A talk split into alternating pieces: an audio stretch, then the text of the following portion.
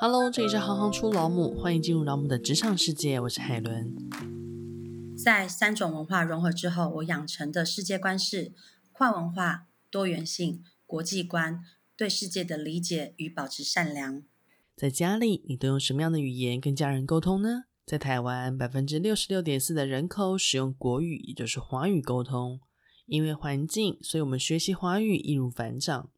但如果今天是在异地呢？异国的环境会对华语学习带来什么样的困扰？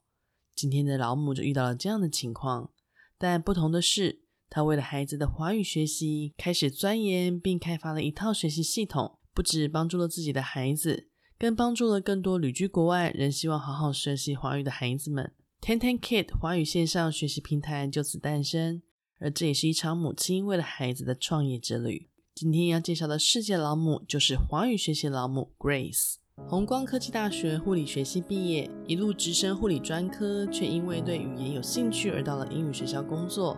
婚后移居东京，跟印尼华侨的先生与两个孩子在东京居住了十一年。家中融合了三种文化，在子女的早期教育过程里，经历了无数次的抉择。二零二零年世界疫情爆发之后，为了寻找孩子学习华语的资源，创办了 Ten Ten Kid 华语线上学习。从此之后，全职太太的角色有了一百八十度的大转变，成了华语教育推广的主理人，展开了一段如火箭般的教育新创之路。欢迎世界老母，华语学习老母 Grace。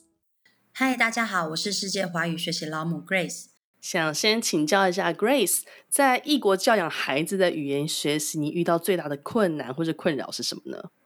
对生活环境的改变与抉择，然后身为家长怎么样解决？其实，在孩子尚未进入校园之前，不论我们身处在哪个地方，其实家庭就是孩子的第一个教室。他们跟着我们一起学习生活起居，比如说在家里捣乱啊、探索，就是他们最重要的任务。所以，我的老大在三岁之前，我们在家的中文比例是占九成以上。那一成部分是来自于环境的接收，比方说我们带孩子去日常的购物，或去跟公园的邻居一起玩。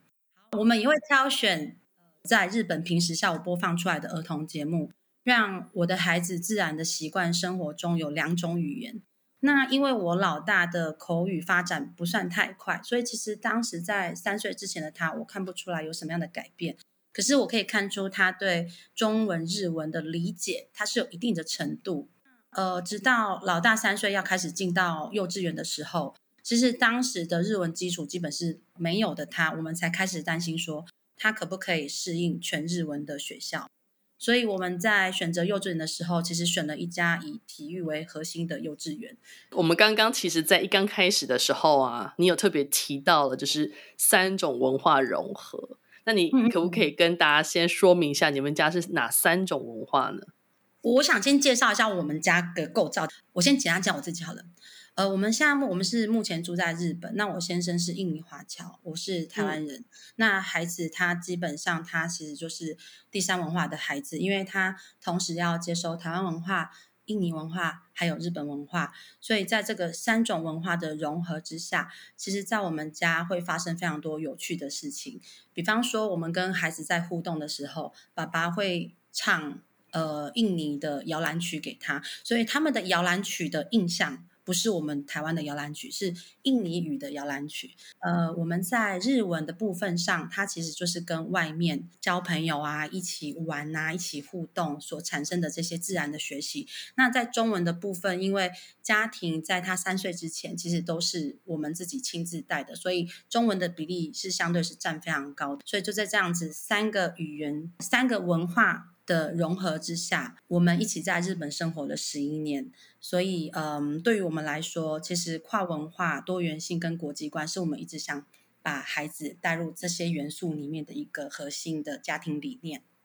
因为你刚刚有特别提到，就是小朋友他在不同的情境下，他可以选择不同的语言。那在日本的时候，你说会特别去选择当地的卡通啊，或者是绘本，让小孩子一起读。那你觉得在小孩子什么年纪的时候，因为在应该说，在他出生到他应该是正式上学，我我不知道是不是到正式上学之后，你才开始思考这个问题，因为在此之前就是生活对话嘛，就是你跟他讲话，爸爸跟他讲话，或是他跟邻居小朋友玩的这种讲话，他好像都可以去自己选择一个回应的语言。但你从什么时间点开始认真思考这件事情？然后你觉得，当你认真思考之后，他真的困扰你的部分会是在哪边？呃，这个问题的话，其实是直到我们家老大三岁开始进入幼稚园的时候，我们才开始认真的思考。嗯、因为我们其实在家里有九成都是在讲中文，嗯、那我们也会担心他们在全日文的学校里面真的可以理解老师的指导吗？所以我们在选择幼稚园的时候，我们有我们选了一家体育为核心的幼稚园，所以相对的，只要他们看着老师的动作，其实哥哥应该也都可以跟上。不过一开始我还是有教儿子一些手语，比方说上厕所啊、喝水或你不舒服的手势，那至少让他有方式可以在学校提出他的基本的生理需求。他开始从中文转换成日文的理解更多了，所以对于孩子来说，接触语言学习的困难点似乎没有太多，反而是我日文其实那时候没有太好，我反而是要学习如何习惯的跟老师使用敬语。那还有一个部分是。所以是妈妈在学。对对，因为其实平时我们还没有跟太多日本人接触的时候，都是在超商啊，或者是购物的时候才会用到日语。嗯、所以在那个时候，我要开始用非常多的敬语。还有一个部分是我在幼稚园跟孩子学习到的一些拟声词。那什么是拟声词呢？比方说，拟声词通常都是两个发音组成。比方说，我们背语临诗哦，日文叫比修比修。那很开心的时候，我们讲哇咕哇咕。那其实这些说法都是我们在教科书上没有学过的，这是非常道地的生活用语。所以对我来说，初期在异地教养孩子的语言上，我重心会希望他们可以以理解幼稚园的日常，跟同学融洽啊，希望与人情为主。所以当时我们的日文比例就在三岁的时候开始调成五比五，中文五、嗯、日文五这样子，因为为了要让他们融入学校嘛。嗯、那其实当时也有很多前辈跟我们说过，你一定要坚持跟他们说中文，小孩子很快的。我就是没有坚持，现在孩子大都不说，所以前辈跟我们这样说了之后，我们当然也会警惕在心。可是这个部分现在回头来看。因为一开始孩子学习环境的异动的考量，我其实是没有守住这一个封锁线，只能呃寒暑假我们会回到台湾的时候再恶补中文。嗯、通常这个时候，他们孩子回到台湾，他们都会中文会突然变好，但是回到 自己的国家的时候，又突然会打回原形。所以我觉得在那个时候，其实我觉得潜移默化里面已经让他们开始有两国之间的转换的一个能力。有时候我们会想说，如果我们孩子在台湾的时候中文变好，可是日文就会变弱；可是在日本的时候，日文变好，中文变弱，我们都会觉得这些语言是不是会随着环境而遗失？其实对我来讲，其实他们只是放在他们脑中的一个小格子里面，只是需要的时候他们才会拿出来。当然，因为疫情之间，就我们这三年嘛。疫情这三年让我孩子的日文变得更扎实，然后在种种的没有守住封锁线之下，当我发现我孩子不再说中文的时候，我才惊觉我要做出改变，因此天天 key 就产生了。通常父母亲遇到了这样语言学习的问题，当然就是会想办法去求助于不同的老师啊，或是从日常生活的，就像你刚刚说那个语言的配重比开始做改变。然后，但你比较特别，就是你。因为遇到了这个问题，然后你甚至激进到、嗯、想开发一套语言学习系统。那你为什么会想要这么做？像您刚刚讲的这个 TendenK 的学习方式，跟台湾学校的教法又有什么不一样？呃，我们之所以会想要开发专属我们自己的教学模式的话，是因为教学产出的环节都是以海外家长的角度以及我们老师丰富的教学经验来设计。那在现有的教材上，我们也可以看到有很多地方是需要加强多元性的地方。那也有很多不同的教学方式可以被利用，比如说提高互动性的方式啊，或增加国际观点的讨论，或者是一些素养教学的题材。其实这一些课程。比较难在台湾的学校的教材上看到，所以虽然我们有自己的一个教学的教纲，但是其实它这个教纲比较像是如何带着孩子打好中文的基础，然后我们在他的能力范围内找出适合的素养教育题材，或者是国际观点的题材，把它慢慢的带进去。比方说，我们讲海洋教育好了。海洋教育它是一个主题，可是其实主题里面我们会分二到三种的等级。比如说你是初阶班，那我们可能就是以初阶班的海洋认识开始。等你在我们的系统课程里面学到一个程度之后，可能中阶班的海洋教育的素材会加深议题的讨论，它就会再次出现。所以我们的语言学习系统是比较针对个别性的方式去教导孩子认识华语这件事情，也。比较是像是可以让孩子引发兴趣的一个方式。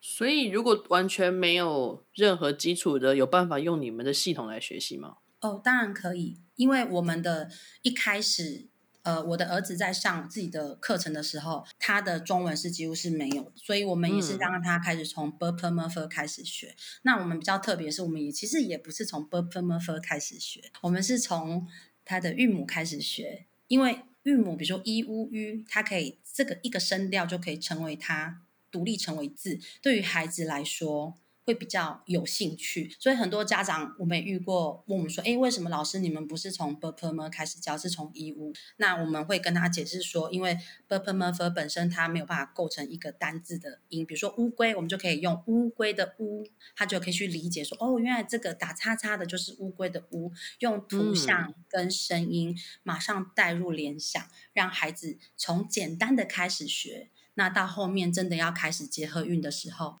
他们才会比较容易上手，因为注音它等于是新的符号、新的学习，所以对于很多孩子来说，它是一个宇宙的字体，所以我们必须用很多的包装，让孩子觉得哦，这个只是图像，这个是好玩的事情，要无痛学习的把注音这个系统学好。嗯。那我想请问，因为很多外国人他在学中文的拼音的时候，他可能不一定是学注音，英文的拼音方式在学。那个发声或是声调，那这两种的教学方式或是这两种的学习方式有什么样的不一样？就你的观点，其实这个问题很好，其实也是一直都是每个家长在挣扎的一个话题。其实学习注音 bpmf 的优点是，当初他在设计的发音跟我们的嘴型是有关系的，在学习 bpmf 的过程里面。其实很大的程度也可以顺便学习到中文字的笔画。那这些 b u r p m e r 的笔画，其实说潜默默的藏在 b u r p m e r 里面，所以这个部分是它的优点。但比较大的难点是，它等于是要重新学习一套语言系统。所以 b u r p m e r 对于外国的孩子来说，就是一个全新未知的符号，需要花可能两倍、三倍的时间来记忆跟拼读。那刚才海伦提到的汉语拼音的优点是，如果你本身就是母语是英文。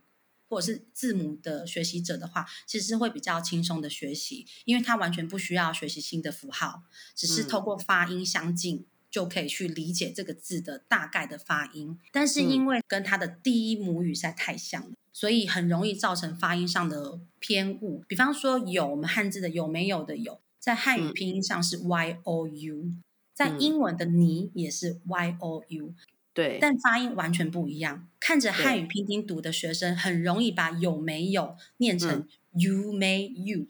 所以这是一个很多类似的学习偏误的产生。所以不知道海伦有没有听过说，很多在讲这个中文学习的部分，这个四声的重要性，阴阳顿挫。是这个真的非常非常重要，即便是即便是我们在汉拼上也有阴阳顿挫的部分，可是其实那个精准度它就是少了啵啵啵啵那么一点点，所以相较来说，注音学习虽然比较困难，但是建立良好的发音技巧跟方式，其实注音是比较细腻的，而且同时可以训练到书写技巧。那学习汉语拼音也是可以，会比较轻松，但是就会有一些语言的干扰，像我刚刚提到的例子。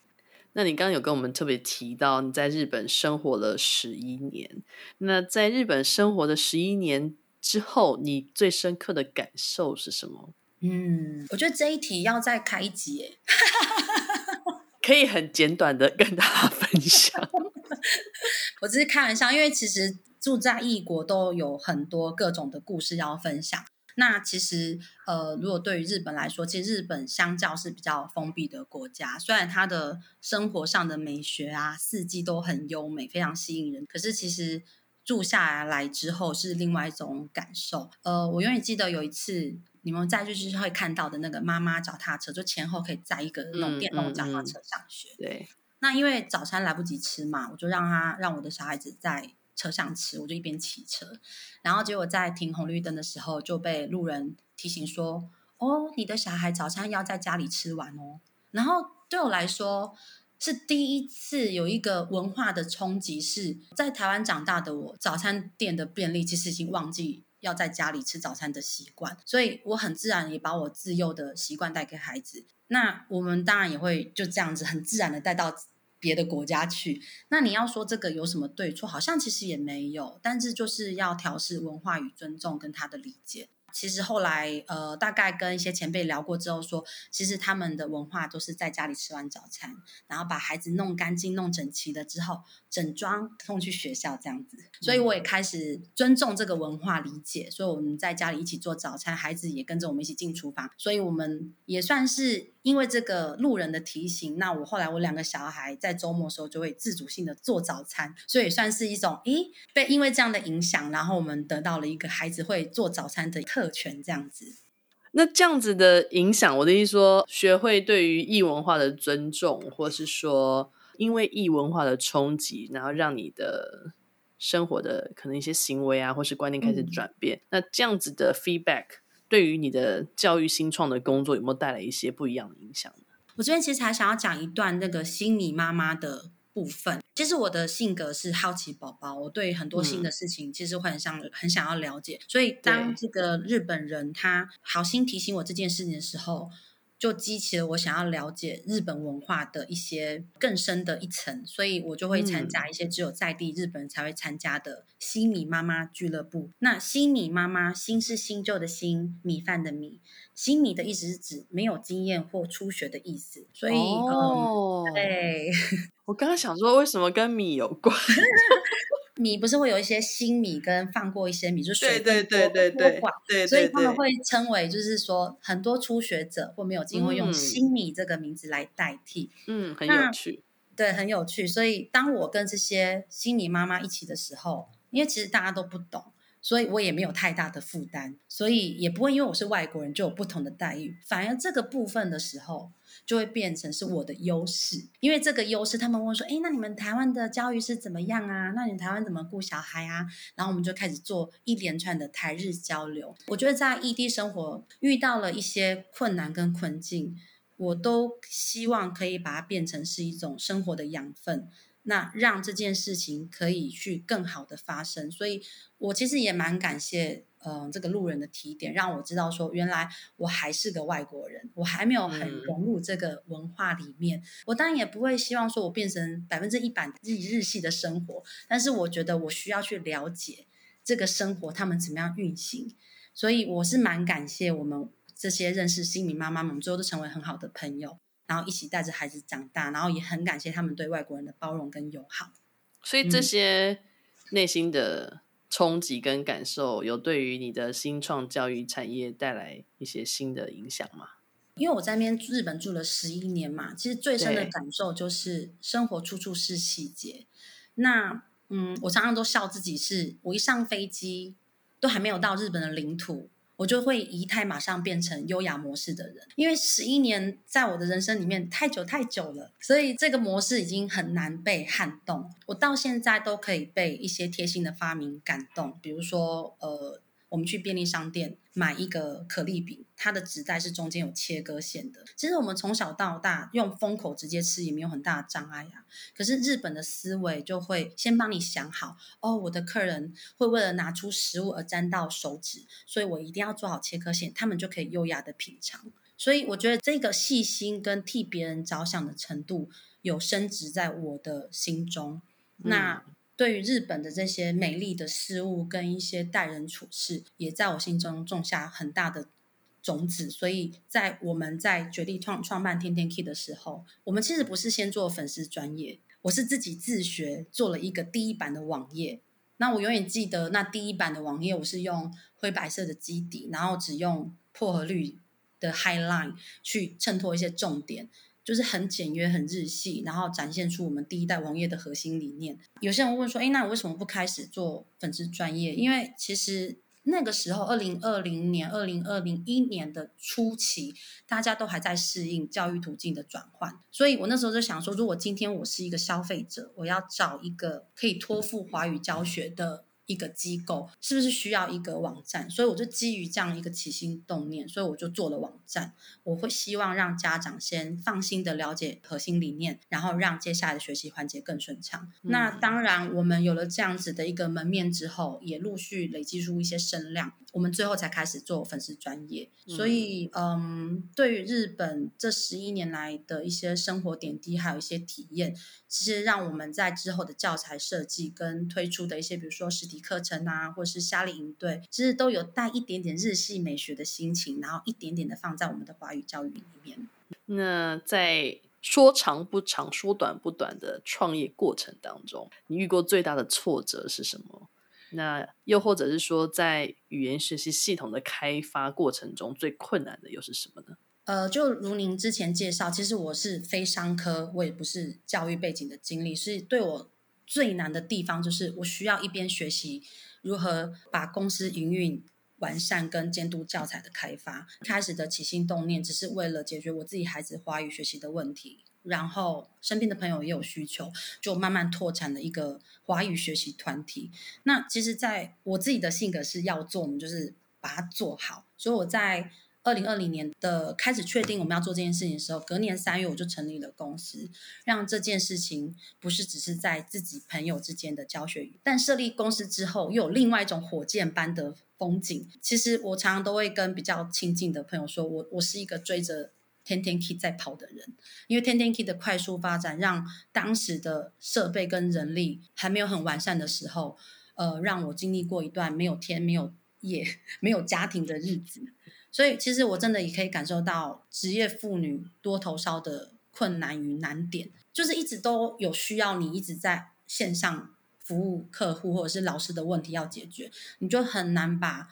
很多的心思再放到家庭，所以。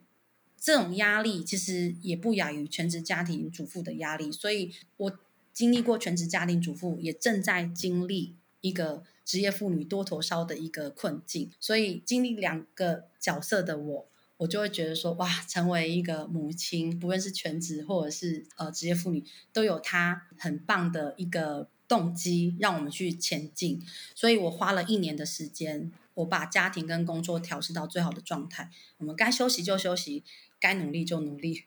那你刚刚提到那个语言学习系统，它开发最困难的点？语言学习系统的开发最难的困难点是如何达到个别化的需求，然后又让老师可以方便的运行。那我们目前比较三大类的学生，就是一个就是想要从零开始学习中文，第二个是已经有基础了，他想要衔接小学教材，那第三点就是华语检定的孩子。那其实在这个学习系统开发的时候，如果我们只是单一的，只是日常学习的话，其实它真的会是一个很欢乐、很有趣、会不想下课的一个线上课程。可是，只要一旦碰到了小学课或者是检定课，它就会开始变成了无生趣，或者是非常的严格的一个执行。因为其实你要透过检定，它不只是你学习要很积极，你必须时数还要够，基本的理解程度要有。一些艰涩的字，你需要平时就要练习。那想当然，在小学课程里面，我相信打开小学教材，其实很多的字其实它是蛮艰涩的。比如说我们讲哦，天今天天气好好哦，这就是我们叫日常的讲话。可是我们通通常都不会解说哦，今天风和日丽，鸟语花香。我们平常不会这样讲话，所以这个难点就得必须要让学习小学课程的孩子去了解。什么时候要用这样的字，什么时候要用这样的词，所以这个是我们老师在开发这个学习系统的时候比较难的地方。不过，呃，接下来我们已经把每一套的模式都有一个既定的脉络，所以呃，也是不断的培训我们的老师。所以其实虽然是很困难，但是其实在困难当中，我们也一直找出自己的方向跟途径，去把眼前的困难慢慢解决。那如果说让你回想在异国生活当中，孩子语言学习它最重要的关键会是什么呢？我觉得学习语言最重要的关键是，可以家长先问问看自己，你希望你的孩子在十五岁的时候，他的华语程度是落在哪里？因为其实每个人的标准都不太一样，在我们的学校大概就是刚刚说到的分成三种嘛，日常绘画、小学课程跟鉴定考试，这三种的出发点跟所需要的花费时间都不一样，所以我其实会希望在让孩子接触华语的时候，你可以先想一想未来孩子五到十年的学习计划，再来回到一个我们天天 Key 在这三年的经验是，其实我们发现到孩子他们到十岁左右，这是我们均值是有数数据的哦。大概在十岁左右，他们会开始终止华语的学习，会比较高。那原因是因为他们既定的课业开始加重，可能要升学考啊，或者是他爱上某些才艺，他可能要花更多时间去练习，没有更多的时间来安排华语的学习。所以，其实与其你去界定孩子的一些，比如说希望他可以从五岁学到十五岁这样的梦想，我们可以把。这个框架打破，我们可以弹性一点点。我会鼓励家长学习语言的关键是在家里营造某一些时段，你就要说中文。比如说像在我们家，我们家吃饭的时候就是中文，然后这个久而久之可以成为家里的仪式感。因为其实孩子越来越大，他们自主性也越来越高，不见得会配合你想要做的事情。可是我觉得这些小小的仪式感，如果我们再小一点，可以开始。创造的话，其实这就是很自然的事情。那再来一点是，我们要保持孩子学习的兴趣。比方说，我们就用他喜欢的华语频道、广播或漫画。我觉得漫画是一个超级棒的媒介，这可以让他成为 真的。我真的觉真的觉得漫画很棒，因为这可以成为他生活的一个小部分，就是又舒压又学中文，然后直到他有需要用到华语的时候，那个时候的他，不管是十岁、十二岁、十五岁，甚至十八岁，他的学习动机就会更强烈，因为是他为了，比如说想要交一个会讲中文女朋友，或者是我想要做一个中文的工作，而想学。所以加上平常的累积，其实学华语就不难了。那像我自己的小孩，他现在其实，在台湾读小学，今年第二年。其实我也观察到，他开始已经在用看台湾的漫画，而且是没有注音的哦。所以我也是觉得说，哦，原来漫画是一个很好的媒介。那我也相信，当我们再回到日本的时候，其实就保留这一块。那等到他大的时候，他一定会记得我在中文。虽然我可能在日本比较少用中文的，可是其实语言他们只是放在脑子里面某一个格子里面，没有用到，他们不会拿出来。嗯、可是，一旦用到之后，嗯、当年很扎根学习的那一个他，就一定会再跑出来，因为就是很人很基本那个求生欲望。嗯到头来还是要有那个需要，而且这个需要是他自己内心产生的，没有错，所以他就会想尽办法要去学习。没有错，像我们的课程设计啊，我们在很多桥段里面，我最常听到就是学生不要放老师下课。老师说，等一下还有学生，他们很可爱，他们说老师 I love you，我爱你，不要下课。我们的课程也不太像是说哦，只有老师说。然后孩子听，我们更多的是让孩子努力的说出你想要表达的事情。我们从中从你片段的句子里面把它拼凑出正确的句子。那从这样一次一次性的重复，他们的中文就会日积月累的变好。非常感谢 Grace，谢谢海伦这次的专访，谢谢 Grace 的分享。她曾经遇过的问题，也曾经是你的困扰吗？而你都是如何教导孩子学习语言的呢？语言是工具，用来沟通与表达，所以只要有沟通的需求，就有学习的动力。期待今天的访问能为正在思考孩子华语学习的家长们带来一些不同面向的参考。希望孩子们都能透过最喜欢的语言，说出心中想表达的想法。工商服务一下，海伦职业相谈室持续开张。若您正在思考转换职场的下一步，或正为未来的职业困扰着，欢迎找我咨询。相关表单请见朗姆粉砖贴文链接。期待和您一起拨云见日，找到自己的光。我是海伦，我们下次见。